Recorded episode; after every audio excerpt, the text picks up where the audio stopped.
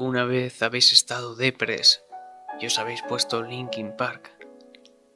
¿Alguna vez habéis visto esa, ese vídeo en el que dos ratas se pelean por un churro sin sonido alguno y habéis dicho, está sonando Linkin Park? Es memorable, ¿verdad? La música en el rol también puede serlo. Bienvenidos a In the Mood for Podcast. Hoy vamos a hablar sobre la música en el rol. Yo soy Iván, estudiante de doblaje, fanático de la mitología y apasionado del rol. Y como siempre, tenemos a Adrián en su papel de coreógrafo, bailarín, filmmaker, fotógrafo y, como siempre, conocido como el Papito. Hola, aquí estoy. Y sí, efectivamente, hoy vamos a hablar de algo que me toca particularmente por el trabajo, hobby y toda mi vida, básicamente. Y es algo que nos gusta mucho a ambos implementar dentro del rol, que es la, música. Vamos a hablar de la importancia que tiene o de la que no, o vamos a ver cómo puede llegar a influenciarnos. La música parece que no, pero desde el primer episodio ha sido una parte fundamental también este, en este, podcast y hoy lo vamos a descubrir. Espero que estéis preparados para entrar en el mood. La música en el rol. Y con el permiso voy a cambiarla a la canción de siempre de fondo. La música en el rol es un añadido o es un elemento principal. Y antes de nada vamos a hablar de cómo se ha visto la música en el rol y cómo nosotros hemos percibido dentro del medio cómo estaba la música. Yo recuerdo las primeras partidas que vi sobre el rol, donde lo que hacían era poner una música de ambiente, la típica de me voy a poner a estudiar y pongo música de jazz para la biblioteca o como he hecho ahora, lo mismo que estábamos escuchando de fondo, una canción de dos horas donde tiene una temática y va sonando repetidamente. Pues esas primeras partidas que yo vi por internet eran así, ponían una música de fondo repetible durante dos, tres horas para ambientar. ¿Qué te parece esta manera de ambientar? ¿Cómo lo has visto tú también? Sí, sobre todo cuando nos vamos a las partidas más antiguas en YouTube de rol, nos vamos a encontrar muchas así. Y no solo con este tipo de música ambiental continuo todo el rato, sino que a veces sin música. Sí, porque además eh, tengamos en cuenta que hoy en día con el auge del rol digital, con el rol por internet, es mucho más fácil, tenemos mucho más a mano algunos programas o algunas maneras de interactuar con música, pero normalmente si tú encima de tu mesa lo que tienes es ningún aparato electrónico, es mucho más difícil el que tú manejes la música como tal. Si tienes un portátil conectado a un altavoz o algo así, sí, pero es un trabajo más. Entonces es lógico pensar que eh, incluso se podría llegar a jugar sin música. Cuando jugábamos a rol en mesa, recuerdo que me llevaba el portátil y desde ahí yo me descargaba la música y les iba poniendo las canciones, además de tener todas las notas por ahí, era un caos. Efectivamente, se hace muchísimo más difícil. Entonces es eh, completamente comprensible que antaño nos hiciera esto. Y ya nos vamos todavía más atrás. Cuando iniciaron el, el rol y eh, habían las primeras partidas que serían de a partir del 74, si no recuerdo mal, es la primera, primera de esto de, juego de D&D. A partir de ahí empezaron las partidas. Es un poco complicado tener un ordenador a mano eh, para hacer estas cosas y internet quizá incluso. Podrían los prusianos con esos con esas cajas de cartón de tanque ir cantando y ambientando con instrumentos mientras hacían el café. Efectivamente, eh, los prusianos no tenían tanques todavía, yo lo aviso, por solo por si acaso. Pero efectivamente, eh, lo que esto nos da ahora, las nuevas posibilidades, es que el rol, que como lo es para nosotros en particular y para mucha otra gente también, es que ya no sea solo un añadido, sino crearlo o generarlo ya como un elemento principal dentro del rol. Pero antes de hablar de esto, quiero que comparemos cómo se ve la música en otros medios. ¿Cómo se ve la música en el cine o en el teatro? Porque la ópera es bastante obvia y la música, en la propia música, es, es algo lógico. Pero háblanos un poquito de qué cosas se pueden hacer mientras yo busco una cosita por aquí para vosotros.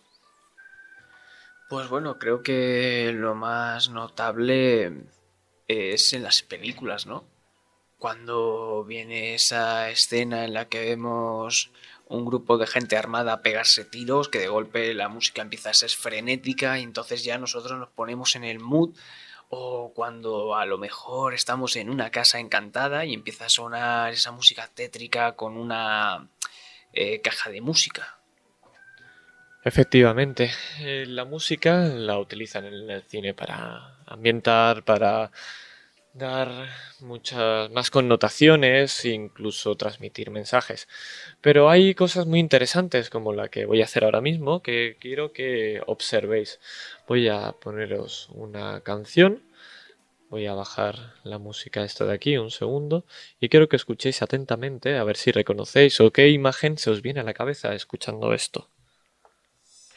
Esto no. Así que voy a pasar el anuncio porque efectivamente no hemos puesto la canción con el anuncio. Aquí está. Si yo pongo esta canción y la escucháis atentamente, Iván, ¿me puedes decir qué película es esto? Señor de los Anillos. Es ipso facto, ¿verdad? La escuchamos y sabemos perfectamente qué es. Vamos a bajarla un poco para que no nos crujan con el tema del copy. Y vamos a volver a la canción que teníamos antes. Pero vamos a hablar de la sensación que ha dado esto. Lo único que he hecho ha sido poner, ¿qué? ¿Siete segundos? Sí, siete segundos de, de la canción del Señor de los Anillos. Y nos ha venido a la cabeza eso, efectivamente. Sabemos de dónde es, sabemos qué canción es y probablemente hayan venido imágenes a la cabeza de quizá el anillo, quizá de alguna situación. ¿A ti te ha venido algo a la cabeza en particular? Pues a mí de Frodo cargando el propio anillo. Y eso tan solo escuchando unas notas de una canción. Como veis, la, la música en el cine, en el teatro, es un elemento poderosísimo el cual lo utilizan de una manera magistral, como en este caso. Entonces, ¿por qué no hacerlo? Nosotros también en el rol, ¿verdad? Pues sí. Es... Yo creo que últimamente, de, los últimos años que llevo jugando a rol, muchas veces me lleva más tiempo el preparar la propia música para la partida que la propia partida el crear el rol como o añadir la música en el rol como un elemento tan importante como puede ser quizá incluso un propio jugador o una propia escena genera este este dilema gasto todo mi tiempo más tiempo incluso en la música al final es elección de cada uno de nosotros decidir si es lo que queremos o no en nuestro caso lo tenemos bastante claro y no por ello estamos diciendo que si no juegas con música o si juegas con una música de fondo durante tres horas seguidas, tu partida sea una bazofia, sea una basura. No. Cada uno ya hemos dicho, creo que en varios podcasts ya que eh, juega como quiere y divirtiéndose. Recordad la máxima del rol, la única manera de jugar bien el rol es pasárselo bien, no hay ninguna otra norma si tú disfrutas como un enano de una partida con multitud de pistas de música para cada una de las escenas o multimúsica dentro de una propia escena, genial, de la misma manera que si prefieres jugar sin música. Pero hoy, hablando de esto, creo que vamos a hablar de un punto importante dentro del propio rol, que es lo que llamaríamos un leitmotiv. ¿Qué es un leitmotiv, Iván? Otra pedantería más para la saca. Sería. ¿Cómo explicarlo? Como ese tema recurrente, ¿no? Un leitmotiv podríamos decir que efectivamente es el tema de algo, es eh, lo que se escucha, lo que asociamos a cierta cosa. Esa cosa puede ser una acción, puede ser un personaje, puede ser una escena. Lo más claro es la canción del Señor de los Anillos, que hay un leitmotiv para el propio anillo. Otro ejemplo podría ser la típica canción de Harry Potter. No hace falta ni que la ponga porque todas la escuchamos y ya la tenemos en la cabeza cuando yo digo la canción de Harry Potter. Eso es lo que sería un leitmotiv. Asociar una canción a un elemento. A mí, desgraciadamente, cuando me hablas de Harry Potter me viene la versión esta de la flauta desafinada. Por desgracia para, su, para él su leitmotiv es ese. Pero efectivamente, la, la canción, cada uno nos viene una cosa a la cabeza escuchando, escuchando un tema. Entonces es algo tan importante o tan interesante de, abordar porque una misma cosa puede significar cosas completamente distintas para cada uno de nosotros y eso lo veremos hoy con varios ejemplos que para nosotros significan una cosa que para vosotros, eh, oyentes y videntes, eh, estaréis pensando en otra cosa en vez de lo mismo que nosotros. Más ejemplos del leitmotiv o cómo utilizarlos dentro del rol.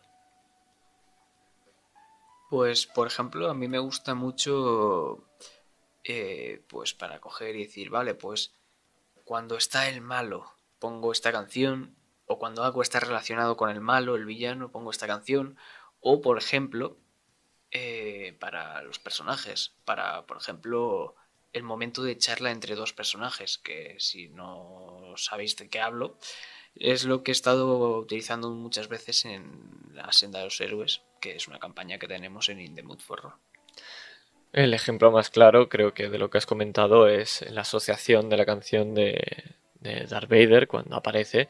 Siempre tenemos esa canción de Star Wars. Es la misma y sabes que cuando la escuchas va a aparecer el malo.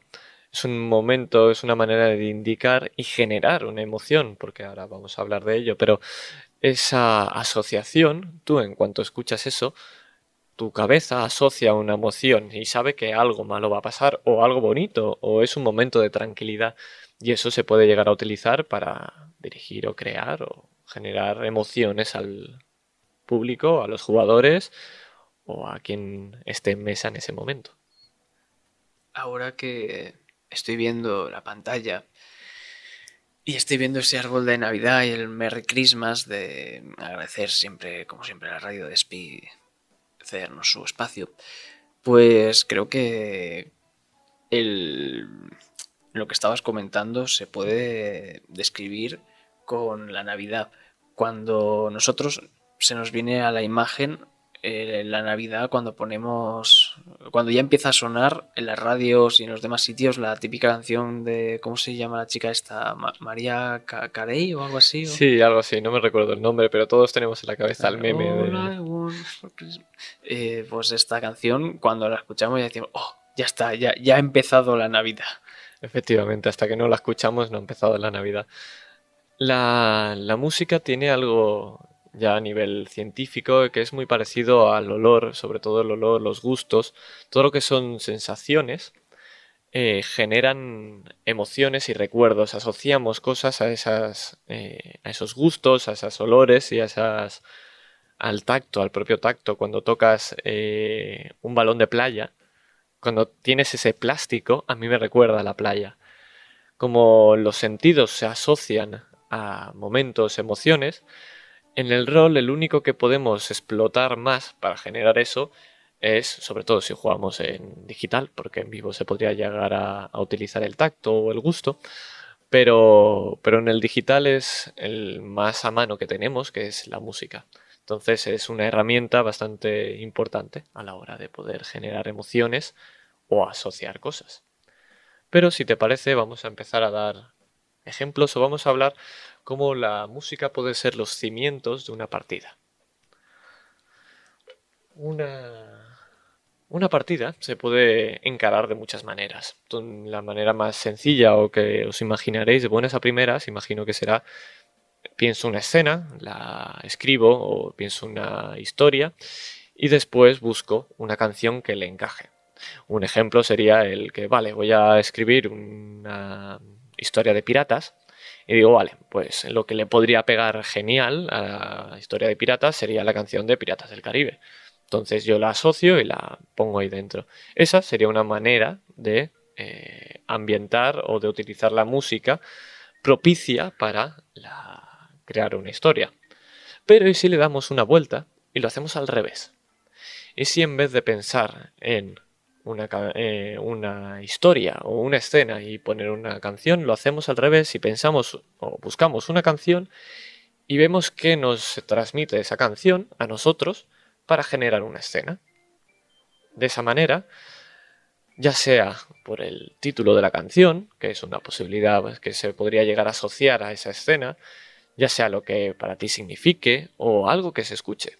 Puede ser algo que funcione muy bien para esa propia escena. ¿Tienes algún ejemplo? ¿Quieres poner alguno de lo que estamos hablando? Pues, por ejemplo, en la campaña de The Witcher, además lo comentábamos el, otro día fuera de, micros. Eh, The Witcher en una campaña que tenemos, A Tale of the Witcher, en el canal de In for Roll. Eh, en unas partidas se estaba produciendo un incendio, un, un personaje no jugador estaba produciendo un incendio y estaba escribiendo cómo todo se estaba quemando y la puerta se estaba eh, oscureciendo, se estaba ennegreciendo, mientras sonaba de fondo la de Painted Black. Pintando, píntala de negro, pintándose de negro. Efectivamente, estás usando un título para remarcar algo que está ocurriendo en una escena. Yo recuerdo, y esta, esta campaña la nombraremos hoy también, que fue la, primera que jugué con Jack y con Sergio. Eh, Estrellas Anónimas, eh, Jack tuvo el buen uso de una canción. No recuerdo la canción, no te voy a mentir, la tengo entre, entre el montón de canciones que tenemos ahí guardadas. Pero usó una canción de. Sí, de Mindhunter. Mindhunter, la serie Mindhunter. Eh, donde parece que suena una tetera el sonido se asimila a una tetera y nos describía como en, una casa un personaje hacía té. Y lo que me explicó fue que esa canción le recordaba a la tetera y ese personaje haría té en la escena porque la canción a él se la, asociaba al sonido de una tetera.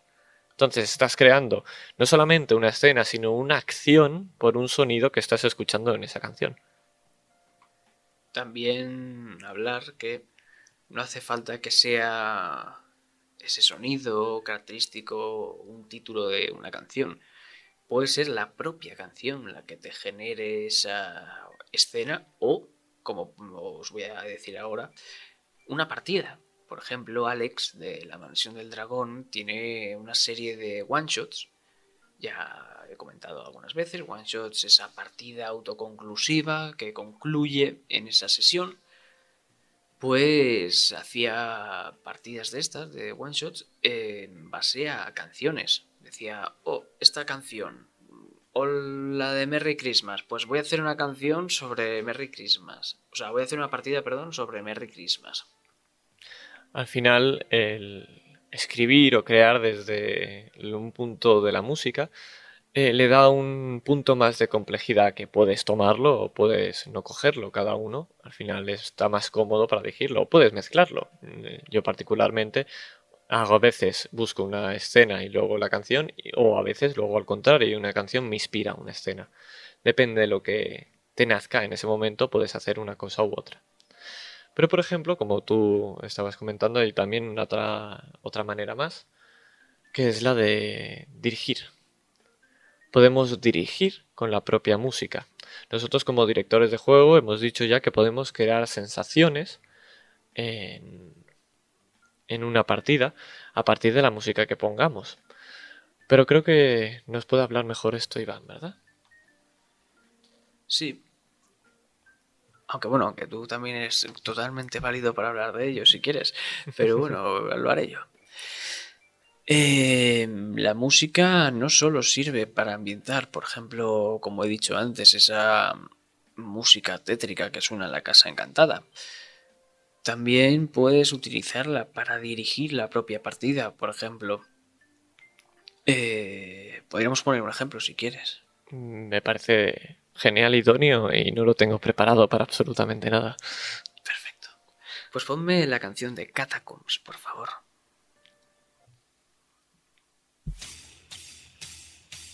Un edificio estrecho. En una parte, tú, con tu fusil. En la otra, empiezan a aparecer soldados. Empiezan a disparar. Las balas silban en tus oídos. ¿Qué haces? Me parapeto. Cojo y recargo el arma. Acaba de caer un montón de casquillos y estoy apuntando. Fuego de cobertura, no estoy mirando, asomo solamente el arma y disparos. Me guío por el sonido. Cuando no escucho nada, salgo.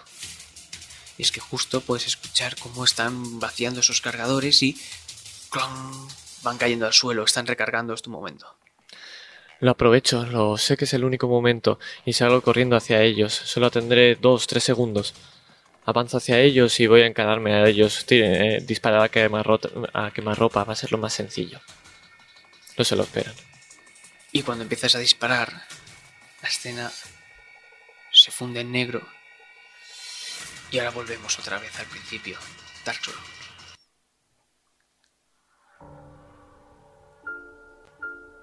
Estás tú solo en ese pasillo. Estás mirando tu fusil de asalto. Y en la otra parte, en el otro extremo del pasillo, aparecen los soldados. Entre ellos, ves a tu hermano. Y te mira a ti primero encañonándote, y le tiemblan las manos. No sabe qué hacer y empieza a bajar un poco los brazos, bajando el arma, mientras estás escuchando silbar las balas. Pero yo solo lo único que veo es esa mirada de mi hermano. Lo encañono también y eso, ese segundo parece que es una eternidad. Escucho las balas y estoy asomado solamente por un solo ojo y veo cómo le tiemblan las manos y intento evitar que me pase a mí lo mismo, pero no puedo. Me tiemblan igual que a él. Y mientras silban esas balas y tiemblan esas manos, intentando buscar las palabras, nosotros fundimos a negro. ¿Qué te ha parecido? Pues una bastante práctica manera de ver la diferencia. En una primera la canción era bastante mucho más dinámica y animaba, no solamente de fondo, sino a mis propias acciones a ser mucho más contundente, a disparar, a algo más de acción. Mientras que... Es eso, eh, básicamente yo con la música te estoy invitando a que seas partícipe de esta eh, escaramuza, ¿no? En este, este pasillo pegándote tiros contra los malos. En el otro ejemplo, ya aparte con mi propio tono de voz más calmado, ya cuando suena la música y te están disparando, no piensas en pegarte tiros con ellos. A lo mejor podrías incluso hacerte tu propia escena de pensando en voy a morir y no voy a salir de aquí, no voy a volver a ver a mi familia, pero en este caso no, en este caso el, el catalizador de esta, de esta escena ha sido tu hermano viéndolo dubitativo eh, cuando te encañona, porque estáis en ambos bandos, o sea, uno en, en un bando y el otro en el otro bando. Efectivamente, además, eh, la primera no daba esa sensación de drama que ha dado la segunda, que es la que la canción invita a. Sí que es cierto que si una, una propia canción puede ayudarte, incluso a moderar tu tono de voz. Nuestro tono ha cambiado, pero yo no soy actor de doblaje como tú, entonces yo no tengo esa capacidad. Yo soy estudiante. Bueno, eh, yo no estudio doblaje como tú, yo no tengo esa capacidad o esa conciencia tonal que tienes tú o que estarás aprendiendo, pero es cierto que te notas mucho más relajado o incluso tu manera de respirar cambia, porque la, lo que te está generando esa canción también lo implementas en el personaje, porque lo estás sintiendo tú. Claro. Y al final es eso, o sea, el poner esta música tan dramática, entonces ya ves a tu hermano, dices, vale, el máster no quiere que pegue ningún tiro, quiere que hable con él. Y esto es lo que sucedió, o sea, esto mismo, con esa misma música de Dark Souls que hemos escuchado, es lo que utilicé en una partida de, que se llama Ego Absolvo Belfast, en la última eh, sesión, lo siento, spoiler. Eh, miraosla. Pero es lo que pasó. Literalmente, pues esa música triste y los jugadores captaron a la perfección que no iba de pegarse tiros. Esto se ha utilizado en otros medios como los videojuegos y hablando de la canción de Dark Souls, en el propio Dark Souls se utiliza muchísimo. Eh, ya tiene unos añitos, así que no, no pasa nada porque haga spoiler. Pero la pelea del final, a pesar de que no voy a decir de quién es por si acaso, pero la pelea del final eh, no tiene una música épica, una música que te entre en ganas de pelear, sino que tiene una canción que es nostálgica y es triste reflejando un poco el estado del propio jefe. Es una contraposición a lo que tienes que hacer, que es pelear y lo que llevas haciendo, que es matar a todo el mundo, y en vez de tener algo para culminar, súper épico, lo que tienes es una canción triste, diciéndote que así ha acabado todo. Y es una manera de dirigir y generarte una sensación, y esa pelea es una pelea triste, y no por ello menos memorable. Yo creo que eso incluso lo hace más memorable, porque se sale de lo típico. A veces puedes utilizarlo para eso, para darle un girito que no te esperas. Pero vamos a hablar también cómo podría un jugador hacer esto, porque hemos, hablado cómo podría un director de juego utilizar la música, pero ¿y un jugador? ¿Puede un jugador también utilizar la música a su favor? Por supuesto. Está más claro que el agua eso. Yo creo que unas cosas más guays. Primero el director de juego es el buscar estas canciones para esas escenas y eso. Pero otra cosa más guay desde la perspectiva de los jugadores es buscar temas para sus personajes. Yo es algo que disfruto mucho y tú lo habrás visto y muchas veces te, te has reído cuando te he pasado la lista con 20 canciones. 20 canciones para un personaje. Es decir, yo les pido un tema para su personaje y él me pasa una banda sonora para su personaje. Y le digo, mira, esta canción es para cuando hable con esta persona y le pase esto o le pase lo otro. Y estoy enfermo, no sé, lo siento. Lo que ocurre, como podéis ver con, con Iván, es que cuando tú personalizas tanto un personaje, lo haces cada vez más tuyo. Y ya no solo eso, sino eh, tiene multitud de, funciones y beneficios el hacer esto, como si casi fuera eh, un prospecto para, de un medicamento, de un, algo saludable. En la música, para un jugador, puede primero, eh, primero meterlo en el mood. Es importante y lleva el nombre de nuestro podcast. te puede ayudar a que tú hayas tenido un día de mierda y digas, hostia, ahora tengo una partida, eh, no estoy, no, para entrar, en, mi personaje es muy contento y tal, ¿cómo hago? Pues coges tu canción de tu personaje, la escuchas y probablemente se te vaya pasando un poco, o al menos ayude bastante. Eso es una bonita manera de, también salir de, de, esta monotonía de vidas y pues, utilizar nuestro hobby para pasarlo bien.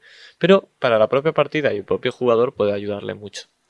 Otra es para identificar qué escenas son para, tu, para el jugador.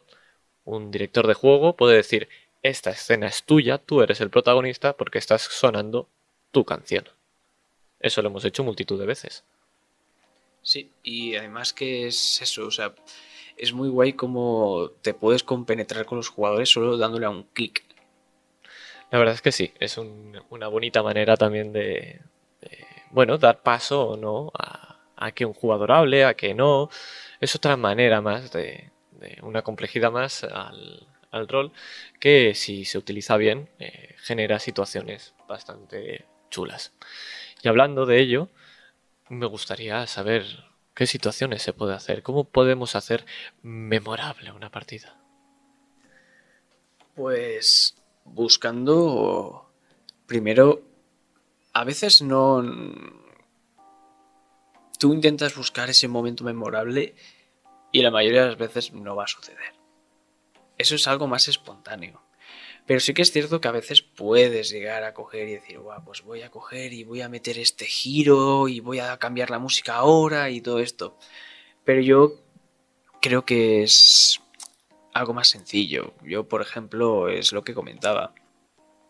En la campaña de Séptimo Mar, de la senda de los héroes que tenemos, yo quería coger y había el... porque la jugaba contigo y con Jack, pues quería que tuvieseis esos momentos íntimos entre vosotros, ¿no?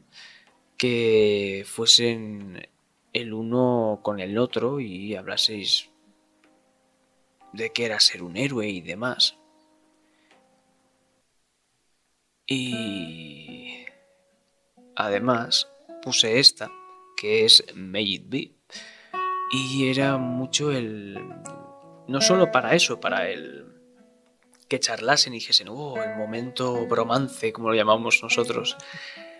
Sino es que además el título va muy acorde con... porque yo siempre les preguntaba qué era ser un héroe.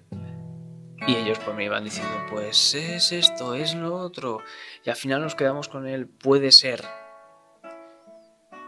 Y un héroe puede ser cualquier cosa al final. May Yo escucho esta canción y, y a veces se me hace hasta ese nudo en la garganta decir, joder, ¿cómo puede ser que una canción que, que es una de Señor de los Anillos, al final, que para todo el mundo significa otra cosa, para mí, particularmente, y para Iván y para Jack, significa otra, y para todo el mundo que vea nuestra partida, que es una reunión entre amigos. Y ya pueden estar pegándose contra el jefe que si yo de golpe les pongo esta canción, saben que van a tener ese momento.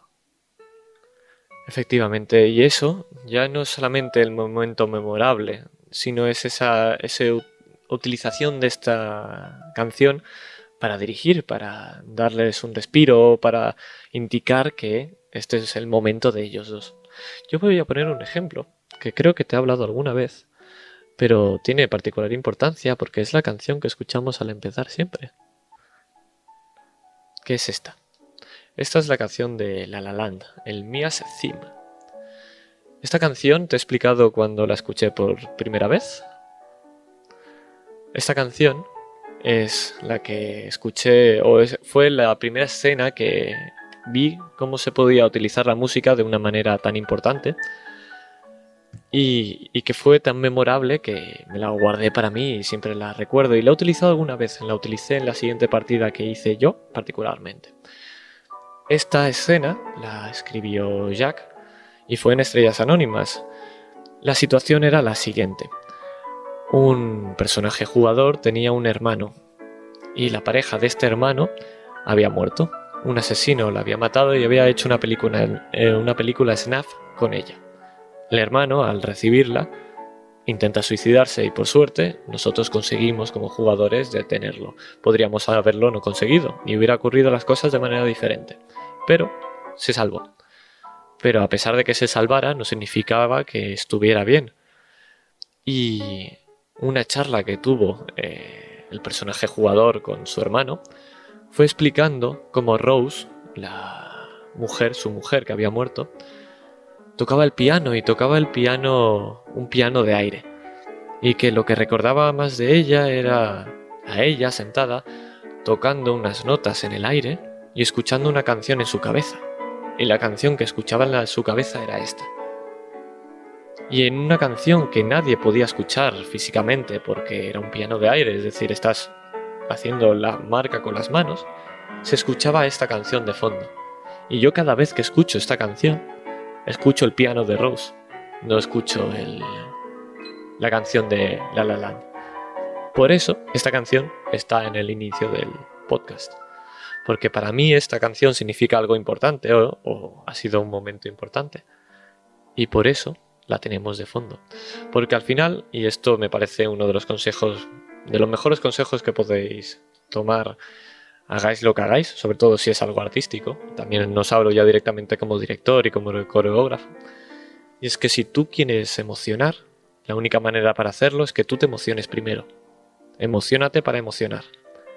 Si a ti esta canción te genera algo, seguramente genere algo a tus compañeros. Y si lo notan, si notan que algo te está generando en tu interior, será mucho más fácil de transmitir. Por eso en esta canción os la pongo para vosotros. porque a mí me generó algo y pretendo que haga lo mismo con vosotros. La verdad es que me ha parecido brutal el, tema este con Rose y demás. Ya me lo contaste, pero siempre me fascina. Y es totalmente eso. Si te transmite algo una canción que tú puedas coger y ser capaz de hacérselo transmitir a los demás y que los demás lo capten, lo noten, es increíble. Y además lo vamos a enlazar con lo que hice yo después.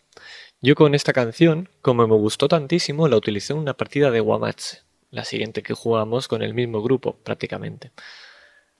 Esto fue utilizar lo que se llaman metareferencias, otro término súper pedante, el cual son referencias a otras partidas, fuera de la propia partida, que te lleva a eh, recordar eh, algo que ocurrió, pero que no está ocurriendo en la propia partida. El ejemplo fue este, exactamente. Yo utilicé una canción que apareció en otro momento en una escena que a mí me gustó mucho para que los jugadores reconocieran esa canción en otra partida. No los personajes jugadores, porque ellos en su vida han conocido a Rose y a su piano, pero sí que lo conocimos nosotros como jugadores. Y eso le da un toque a esa canción que te genera mucho más porque sabemos que hemos vivido eso. Otro ejemplo más sería esta canción.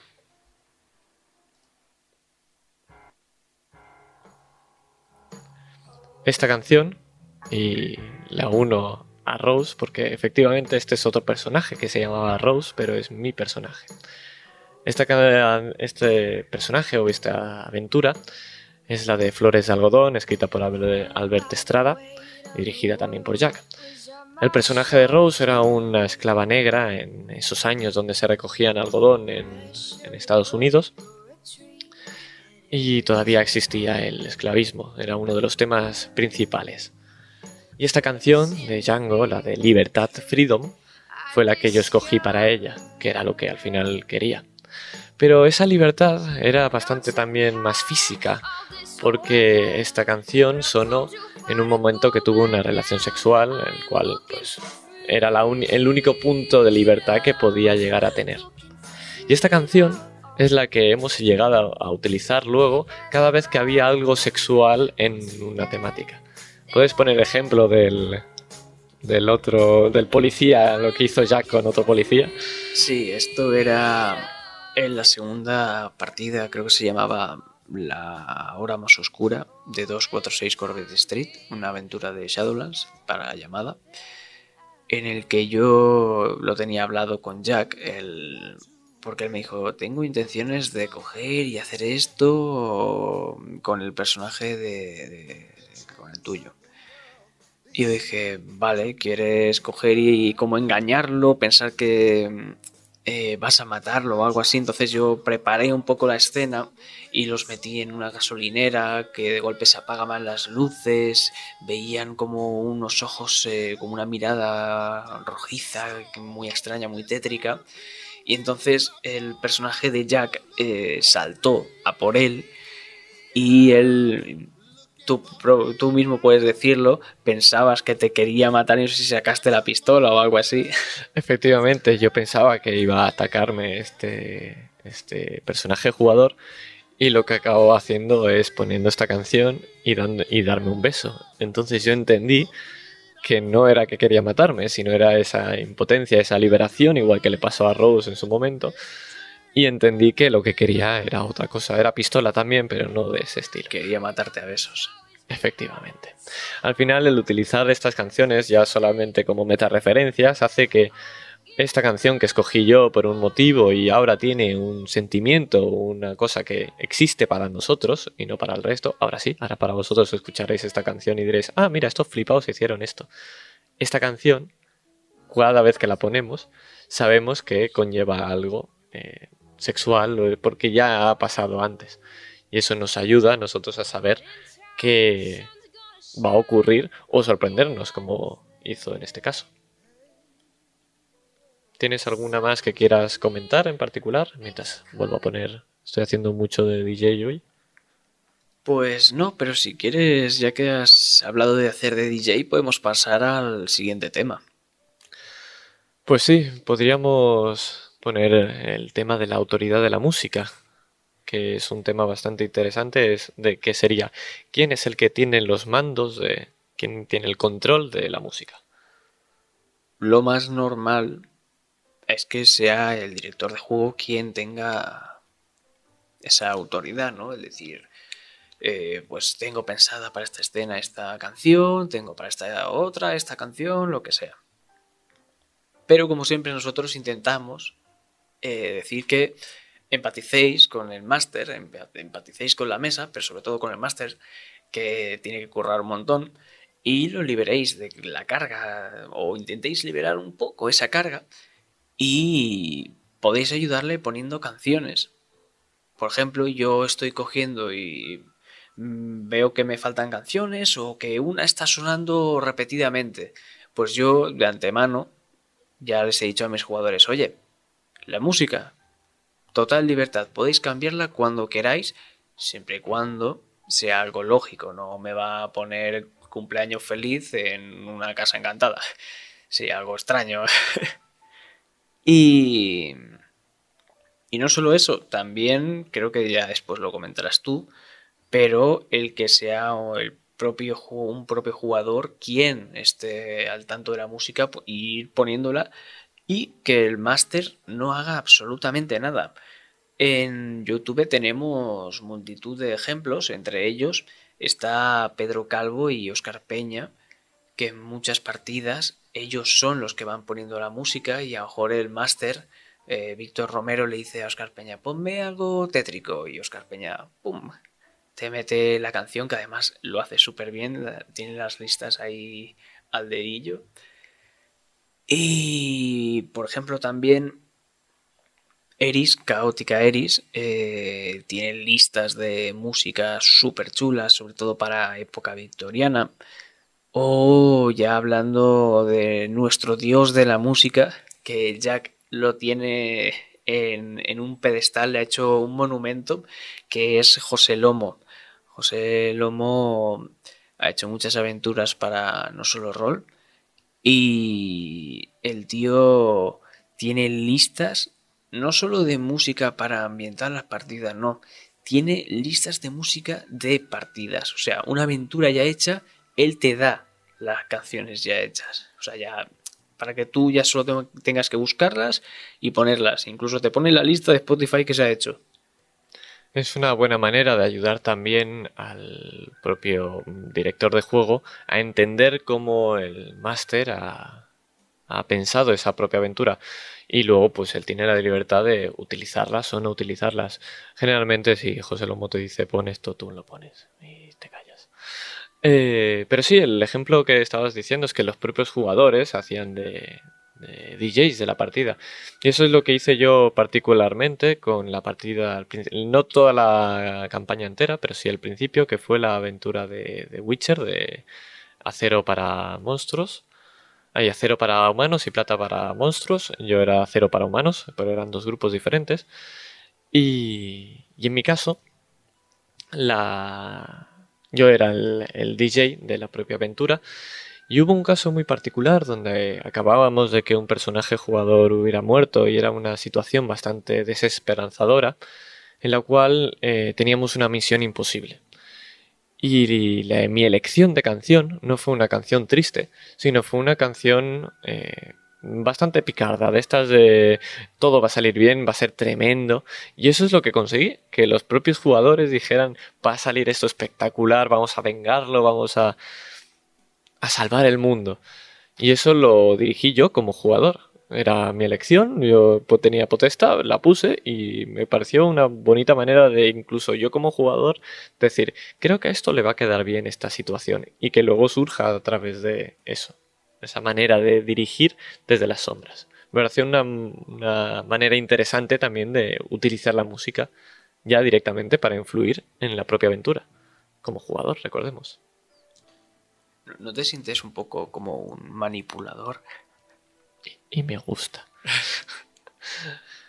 pues eh, vamos a se nos va acabando un poquito el tiempo, así que vamos a apretar un poco el pistón y vamos a hablar de eh, si tu partida no es lineal. ¿Qué hacer en este caso? ¿Qué significa que sea lineal? Explícanos. Una partida lineal, en el anterior podcast estabas hablando sobre esa partida, sobre eh, raíles, ¿no? Esa partida que básicamente seguiría una línea, empezamos por A, acabamos en B, y tenemos que seguir esa línea sí o sí. Después habrían otro tipo de partidas en los que de ir a B, pues puedes ir también por C, por D, por E, hasta acabar donde tú quieras acabar. Que eso sería más el sandbox. Cuando no tienes una partida que dices, vale, pues esta escena tengo esta música, esta escena tengo esta música. Cuando no tienes nada, por ejemplo en el PBTA, que es un, un tipo de juego de rol en el que se improvisa todo o prácticamente todo, no tienes eso de decir, ah, pues para esta escena voy a ponerle música épica. No. ¿Qué puedes hacer? Puedes hacerte una lista de música con, yo qué sé, una canción épica, otra de combate que no sea tan épica, otra triste por si alguien se muere, eh, una de taberna, y así. Te haces una lista con posibles. Otra opción es que si tienes internet a mano, si se te ocurre una canción o tienes un poco de bagaje en esto, cojas el... Pues esto le sonaría bien y la buscas y la pones. Aquí hay eh, aplicaciones que ya que estamos la vamos a comentar, como por ejemplo la que estamos utilizando ahora mismo, que es What's Together. What's Together es una página web, lo pones, lo escribes y ya está, gratuita absolutamente, y la gracia está en que en esa sala virtual pueden entrar muchas personas y poner la canción que tú quieras, tanto tú como el resto, y crear listas de canciones. Eso es una manera muy cómoda de hacerse una biblioteca y que la gente tenga total control de elegir qué canción quieres poner o no quieres poner. Cuantas más partidas juegues, más bagaje de música tendrás si utilizas este método y más fácil te resultará improvisar canciones, porque podrás reutilizarlas las que ya tienes. Que recordemos que hacer metareferencias, reutilizar canciones que ya tienen con un significado, es también propicio para los jugadores y la aventura. Recomendar, por ejemplo, a Travis Aboye, no sé cómo se pronuncia, lo siento, señor Travis, que su canal es RPG Music Maker, que es un básicamente está destinado a hacer canciones de campañas sobre D&D, la maldición de Strat, Out of the Abyss y demás y es para ambientarlas en, esas campañas. Después también, por ejemplo, aquí en España tenemos a Sara López Productions, que creo que es de Canarias, que también hace música para rol y en su Patreon, la Taberna del Rol, eh, aparte de compartirte esta música para el rol, creo que en el nivel más alto, incluso tú puedes pedirle que te haga una canción para el rol. Que eso pocas veces puedes hacerlo. Pero así que aprovechadlo. Sí, y bueno, como antes he mentado a José Lomo, pues decir que su WordPress de capricho de mamíferos, que eh, dejaremos todos los enlaces de lo que hemos seguido hablando y esto en la descripción, pues eh, podéis encontrar esas listas de música que comparte José Lomo muy generosamente con nosotros para ambientar vuestras partidas y sobre todo esas aventuras ya hechas. Efectivamente. Y antes, a cinco minutitos de acabar, vamos a hablar de una cosa que nos toca a nosotros muy especialmente y no es agradable. El copy. El copyright. Oh, no. Nuestro archienemigo. Eh, cuando retransmites con música, que es lo que hacemos nosotros normalmente, hay un problema. Un problema que no tienes cuando juegas para tu mesa, que es que si tú te apetece poner una canción de Hans Zimmer, puedes ponerla, pero ¿qué te va a decir Hans Zimmer si lo pones en YouTube? Eh? Que no. Que, pero que no, que no se ve siquiera. Da igual que ganes dinero o no, que no lo vas a ver. O como me pasó a mí en la campaña de Witcher, puse una música de anime y por, por ser un otaco. Te lo mereces. Sí. Me silenciaron una hora de la partida. Entonces, como hay estas prácticas, en nuestro caso abusivas, porque en, nuestra opinión, ya que tú puedes utilizar una canción sin ningún problema por el fair use y generar algo nuevo desde la propia canción, pero no puedes hacer nada porque viva las discográficas, hay maneras de solucionar esto. Buscando covers de las propias canciones, Sobre todo las canciones de videojuegos es lo que menos problemas dan. Aunque Y- a veces dan problemas. Sí, a veces dan problemas. Y te la puedes jugar con las películas. Mm, Hay algunas, por ejemplo, Hans Zimmer no, no es tu amigo, no quieres que sea tu amigo, pero hay otras que sí. Por ejemplo, en el anterior pod- podcast te hemos puesto de John Wick. Efectivamente. Entonces, al final, si lo que quieres es eh, retransmitir eh, o, o compartir con el mundo, como estamos haciendo nosotros ahora, os recomendamos pues que hagáis estas cosas. El ejemplo es lo que habéis escuchado. Hemos puesto la canción original del Se- del Señor de los Anillos 7 segundos con la voz de fondo y el resto son covers. Y hemos temblado. Y hemos temblado mucho, la verdad es que sí. Em, pues dicho esto, yo a mí me gustaría comentar y para dejar acabar una canción. ¿Tú crees que poner alguna canción más o comentar algo en particular? No, yo ya la he recomendado, es la de Made Be de antes. Pues eh, teniendo exactamente cinco minutos, creo que nos da tiempo a hablar de dos canciones. ¿Quieres eh, decir tú una y yo otra o digo yo dos? Lo que tú quieras. Te lo dejo en tus manos.